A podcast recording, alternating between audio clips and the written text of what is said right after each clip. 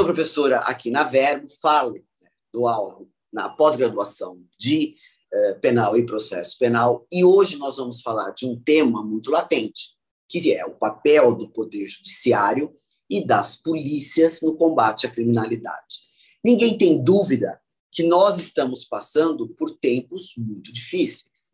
Dioturnamente, o sistema de justiça é desafiado ao combate à violência em todo o país. Estamos vivendo como nunca vivemos. Eu sou juiz há 32 anos, sou juíza de carreira, sempre na jurisdição criminal, uma violência tão latente como nós estamos vivendo hoje em todo o país.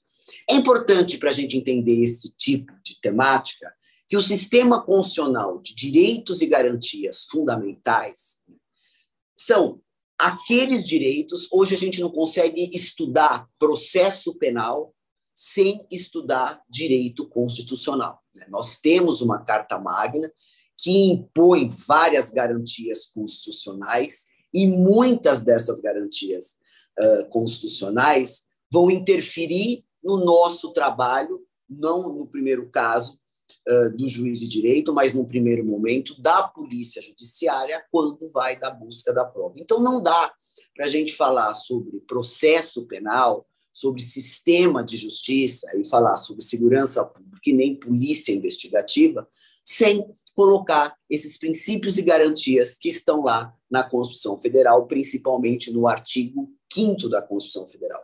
O processo penal como garantia fundamental, ele tem que se abeberar nesses princípios e garantias. Quando a gente fala da devida investigação criminal, Logicamente que nós estamos englobando o princípio da presunção da inocência, órgão investigador natural, imparcial isento, tratamento paritário dos sujeitos parciais, prova legitimamente produzida em procedimento legal frente ao juiz de direito competente, presidida por inquérito, por delegado de polícia que vai presidir aquele inquérito policial. E hoje nós temos procedimentos de investigação criminal o PIC, pelo promotor de justiça e, logicamente, a intervenção mínima necessária e adequada né, na proporcionalidade dos direitos e garantias uh, das pessoas, principalmente direitos né, à sua liberdade. A gente sabe que na nossa Constituição Federal né, a regra é a liberdade e a prisão é a exceção. Não é por outro motivo que um juiz de direito, para determinar, decretar uma prisão, seja temporária, seja prisão uh, preventiva, ou até aquela prisão em sistema já de cumprimento de pena, todas devem ser devidamente fundamentadas. Quando a gente fala de sistema de justiça e combate à violência, nós temos que começar por onde? Pela segurança pública. E por onde a gente começa para colocar a segurança pública? O artigo 144 da Constituição Federal é o artigo da Constituição Federal que define segurança pública como dever do Estado, direito e responsabilidade de todos. Está lá no 144. E quando ele vem de, falando o que é, né, o que faz parte da segurança pública, ele começa com a Polícia Federal, Polícia Rodoviária Federal, Polícia Ferroviária Federal, hoje tão mitigada, polícias civis, que são as polícias civis de todos os estados, polícias militares e corpo de bombeiros, e agora uma novidade, que nem é tanto novidade assim, mas como a gente ainda está saindo de um estado pandêmico, as polícias penais, federal, estadual e até distrital. O que são essas polícias penais, professora? A polícia penal hoje é o antigo guarda-presídio. Os presídios, o sistema prisional, e a gente tem, né, vem desde o Ministério da Justiça, com o seu DEPEN, e depois cada estado com as suas secretarias de assuntos penitenciários, secretaria de administração penitenciária, cada estado dá um nome, aqueles funcionários que trabalham fazendo segurança, aqui em São Paulo denominado guarda-presídio, hoje é polícia penal. Alguns estados já está implantado, São Paulo ainda depende de projeto de lei. E por que é importante a gente saber a estrutura da polícia? Para a gente começar a entender né, competência, atribuição num primeiro momento de investigação. Então, eu tenho as polícias e tenho normativas que indiquem quem são os chefes dessas polícias. Então, da Polícia Federal, nós sabemos que é o superintendente da Polícia Federal. Na Polícia Civil, que é o nosso trabalho mais de frente, é o delegado de polícia, tanto da Polícia Judiciária Federal quanto da Polícia Civil, que tem a atribuição constitucional de investigar condutas criminosas. O delegado de polícia, você já sabe, tem o Estatuto do Delegado de Polícia, a Lei 12.340 de 2014, não, desculpa, 12.830 de 2013, e a lei que fala dos guardas municipais, que é a 13.022 de 2014. E vejam, e isso a gente enfrenta todo dia, e cada qual no seu estado, na sua cidade, que em algumas cidades, algumas comarcas, existem mais guardas municipais do que, por exemplo, policial militar. E a gente já antevê, nesse sistema de justiça, policiais militares né, adotando providências e posturas que eram da polícia militar. Então, eu tenho hoje as polícias investigativas, o que a gente chama de polícia judiciária, tenho a polícia militar e tenho também, e aqui em São Paulo a gente tem enfrentado muita discussão processual sobre isso, guardas civis né, atuando em policiamento ostensivo e não raras as vezes né, fazendo uma situação assemelhada à polícia militar, prendendo, fazendo buscas pessoais, circunstâncias que uns alegam constitucionais e outros tantos alegam inconstitucionais, porque guarda não é polícia. Polícia, polícia judiciária, polícia penal. Guarda, pela lei que cria a guarda, ela tem uma atribuição mais patrimonial e numa leizinha de 2011, que foi promulgada pela ex-presidente Dilma, ele pode auxiliar no sistema de segurança pública, tanto a Polícia Civil quanto principalmente a Polícia Militar. E essa é uma discussão que o STJ e as cortes estaduais têm enfrentado com muito cuidado, porque na ausência de um policial militar numa cidade, não raras às vezes o guarda municipal chega na ocorrência, detém todo mundo, algema, revista e leva para a delegacia. E a discussão é: pode? Depois a gente vai conversar sobre isso. Um ponto importante nesse sistema de justiça, e falando agora das polícias, é a autonomia. A autonomia da polícia. As polícias, dentro dessa sua atribuição constitucional, têm essa função, uma de polícia investigativa, outra de polícia ostensiva. Quando a gente fala também de sistema de justiça, de segurança pública, a gente tem que falar de inquérito policial a indisponibilidade do inquérito policial. Há quem diga ainda, os mais uh, tradicionalistas, e isso já está totalmente superado, que o inquérito policial é uma mera uh, um mero procedimento administrativo. Não é. Vocês imaginam eu, como juíza de direito, que decreto prisões temporárias, prisões preventivas, determino buscas e apreensões, quebro sigilos telemático e telefônico, amparada no inquérito policial. Prova essa, produzida no inquérito policial, que determinou ou ajudou a fundamentar a minha decisão, que sequer vai ser repetida na fase judicial. Eu não vou repetir uma interceptação telefônica, eu não vou repetir uma busca e apreensão. Ela vai estar realizada em cima do inquérito policial. Chamar isso de mera peça administrativa não dá mais.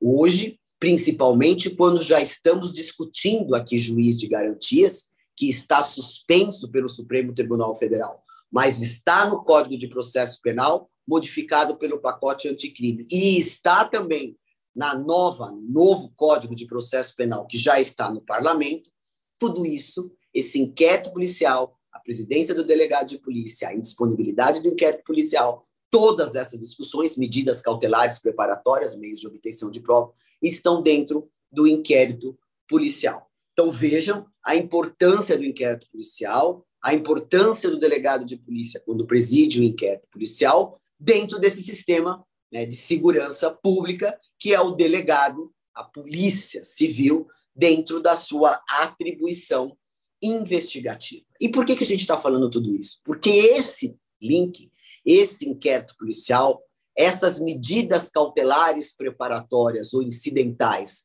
a esse inquérito policial é quem vai, é quem vão balizar uma investigação que deve desaguar numa denúncia, que por fim será né, instruída, processada em fase de conhecimento frente ao juiz de direito e, ao final, né, determinar a procedência ou a improcedência do pedido. O que, que normalmente a gente fala, e essa é a importância do link com a polícia judiciária e o poder judiciário, exatamente esses meios de obtenção de prova.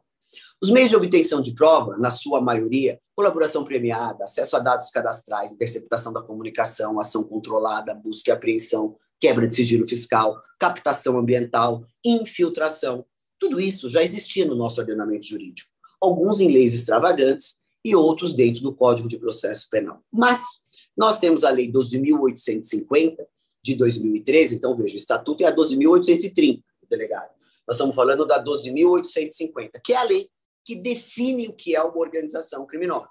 Os meus alunos aí da Verbo acompanham comigo essas aulas que são exatamente discutindo meios de obtenção de prova dentro da Lei 12.850 de 2013, que vem hoje com essa violência, né, com esses meios de obtenção de prova, inclusive usando muita tecnologia, dioturnamente sendo denunciado não só aqui em São Paulo, mas como na maioria dos crimes que envolve patrimônio droga e lavagem de dinheiro. E essa lei, em 2013, fez o diferencial para todos nós. Esta lei, ela colocou, catalogou todos esses meios de obtenção de prova. Convido vocês a lerem a 12.850 de 2013, que é uma lei que vem capitaneando a maioria das investigações e das grandes investigações que as polícias têm feito e vocês acabam assistindo aí através da imprensa. A mais importante, que ficou famosa, principalmente pela Operação Lava Jato e as grandes operações de investigação de corrupção ativa, corrupção passiva e sempre coroando com lavagem de dinheiro, é a colaboração premiada. A colaboração premiada, eu sempre falo brincando, não é uma jabuticaba brasileira. A colaboração premiada ela já existia no nosso ordenamento jurídico, ela já se chamou delação premiada na lei anterior de lavagem de dinheiro e é um instrumento que você, como envolvido criminalmente negocia com o Estado sobre a sua pena ou forma de cumprimento.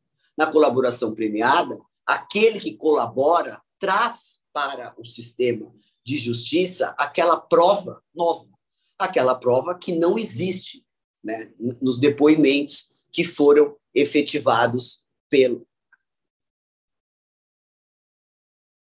aquela prova nova que não existe naqueles depoimentos ou naqueles documentos que foram já amealhados nos autos. O colaborador, ele assume que faz parte da organização criminosa, ele traz essa prova nova, indica principalmente outros envolvidos, indica principalmente onde está o produto e fruto do crime, e ali ele negocia, né, via de regra, sistema de cumprimento de pena, via de regra, tempo de pena, que são os pontos mais frágeis, mais sensíveis daquele que eventualmente se vê responsabilizado criminalmente. Na colaboração premiada, chega-se até a possibilidade de perdão judicial. Então, esse é um meio de prova, um meio de obtenção de prova muito importante e que tem dado muito resultado né, nas investigações e nas persecuções penais que nós temos atuado.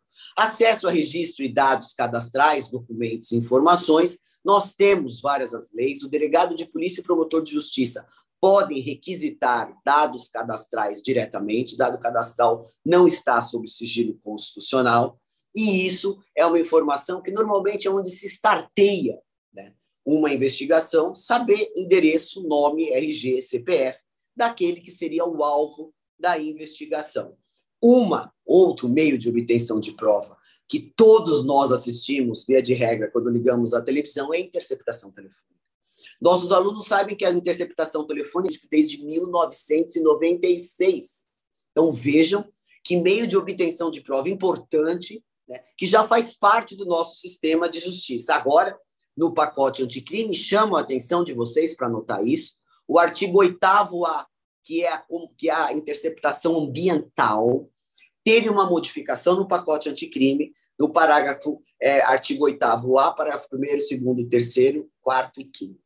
Quando saiu o pacote anticrime, o parágrafo 2 e o parágrafo 4 foram vetados pelo presidente da República. Porém, agora em abril de 2021, esses vetos foram derrubados. Então, tomem muito cuidado com o que vocês estão estudando, porque tudo que foi produzido no pacote anticrime, falando sobre interceptação ambiental, antes de 30 de abril de 2021, está superado. Prestem atenção nisso. E é um meio de obtenção de prova muito importante. Vocês lembram, meus alunos, que interceptação telefônica não cabe em crime apenado com detenção, só cabe em crime apenado com reclusão.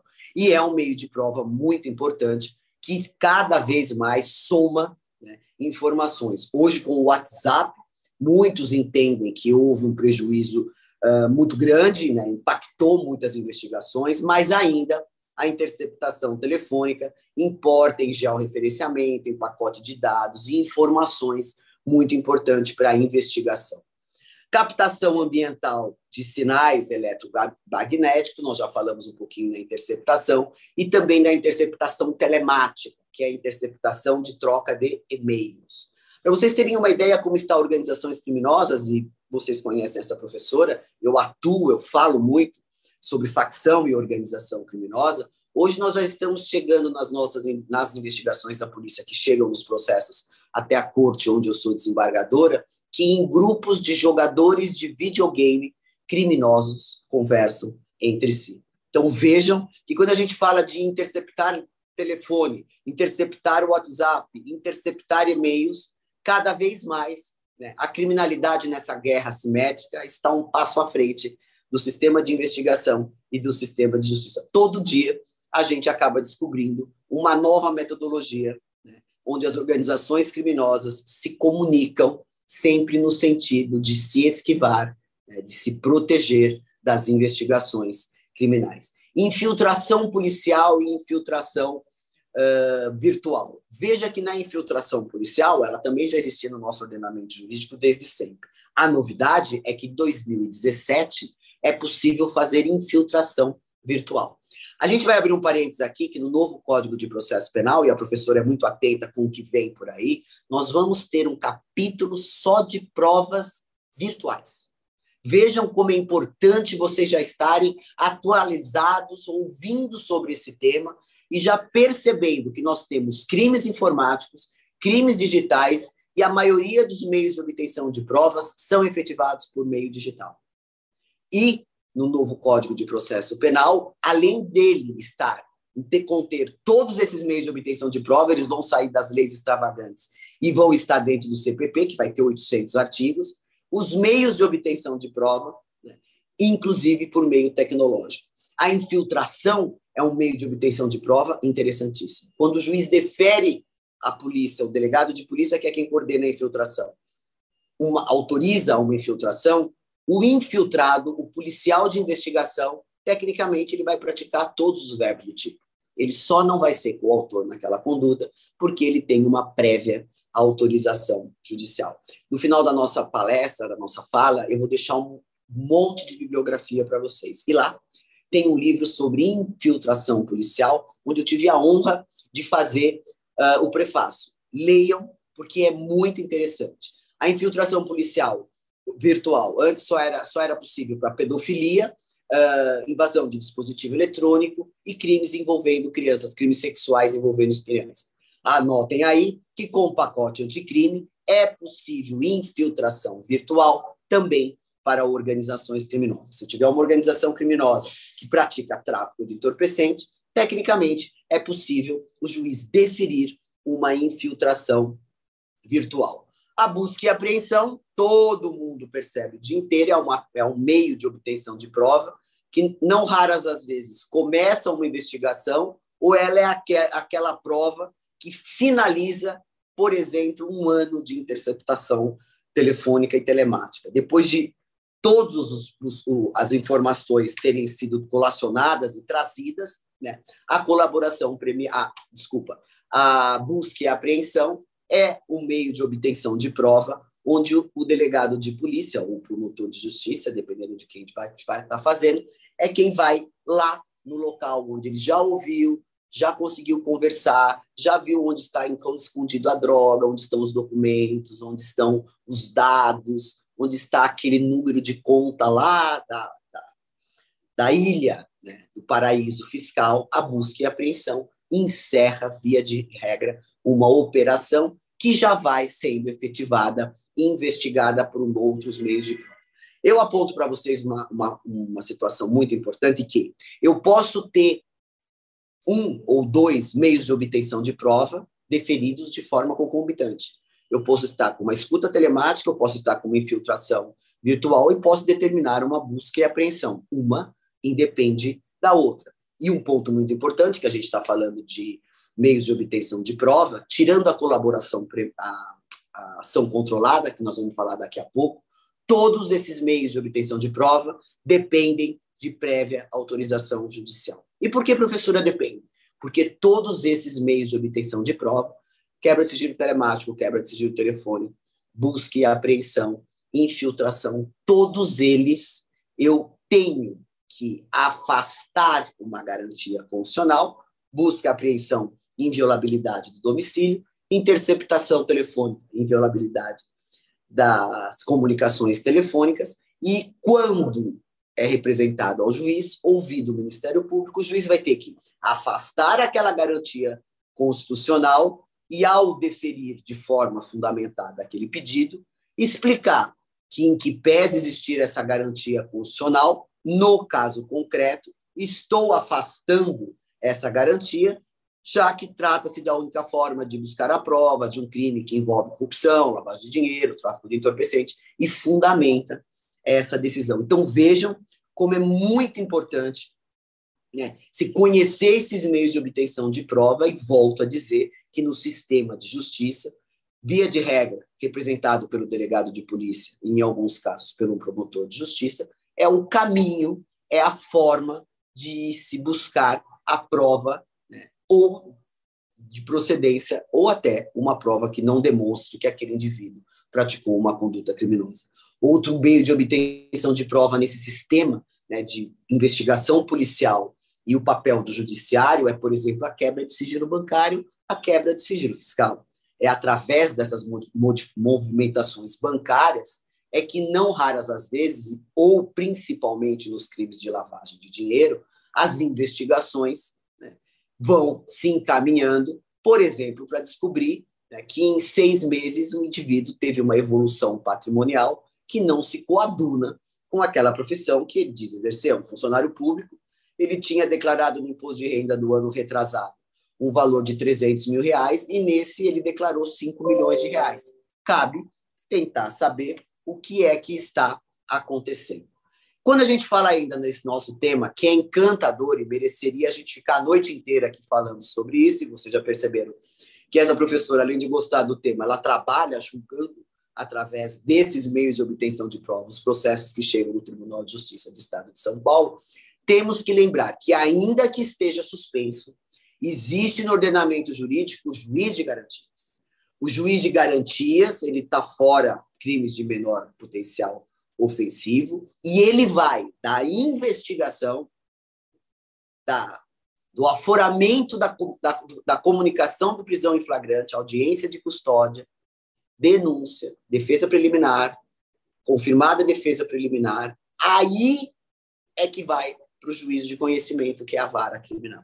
Então vejam que tudo isso que nós estamos falando, que são atos de polícia judiciária, que são atos que envolvem investigação, Tecnicamente, hoje, se eu abrir o código, eles estão lá no capítulo do juiz de garantias, que só está suspenso por uma liminar do ministro Fux. Essa liminar, essa, esse julgamento eh, vai entrar agora no mês de agosto e setembro à mesa. Né, o presidente do Supremo Tribunal Federal é ele que manda os processos à mesa e será julgado efetivamente se vai continuar suspenso ou não o juiz de garantias. O novo Código de Processo Penal determina, repete o juiz de garantias e dá até cinco anos para os poderes judiciários de todo o país né, se adequarem e reformularem toda a competência de cada qual, de cada comarca, de cada estado, o que é um desafio. Então, vejam que importância nós temos em entender o sistema de polícia, entender quais são as provas mais comuns, logicamente que oitiva de testemunha, laudo pericial, tudo isso envolve a investigação, tudo isso envolve a polícia judiciária. Mas nós, quando falamos aqui de garantias constitucionais, temos que lembrar que os meios de obtenção de prova mais importantes, as ferramentas que mais se utiliza hoje, principalmente quando a gente está falando numa era digital e principalmente quando a gente fala de crimes informáticos. O crime ele saiu do mundo físico e eu tenho extorsão mediante sequestro por meio digital, eu tenho furto, eu tenho estelionato, eu tenho ameaça, eu tenho tantas outras condutas que acontecem no mundo físico e acontecem no mundo digital, pedofilia.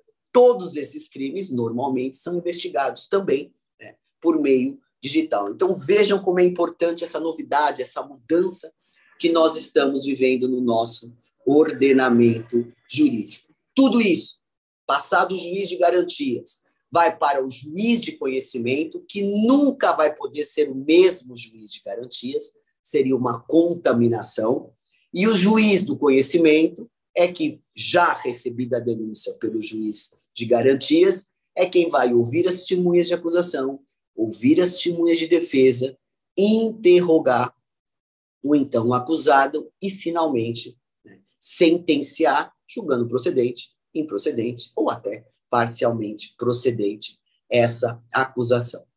Esse é mais ou menos o sistema de justiça que a gente tem uma ideia para deixar para vocês. É um assunto latente, porque é um assunto que vive, né, que acontece na nossa rotina, na nossa vida. Todo dia a gente abre, liga, abre o jornal, liga a televisão, abre a internet e vai ver né, tudo isso acontecendo na vida.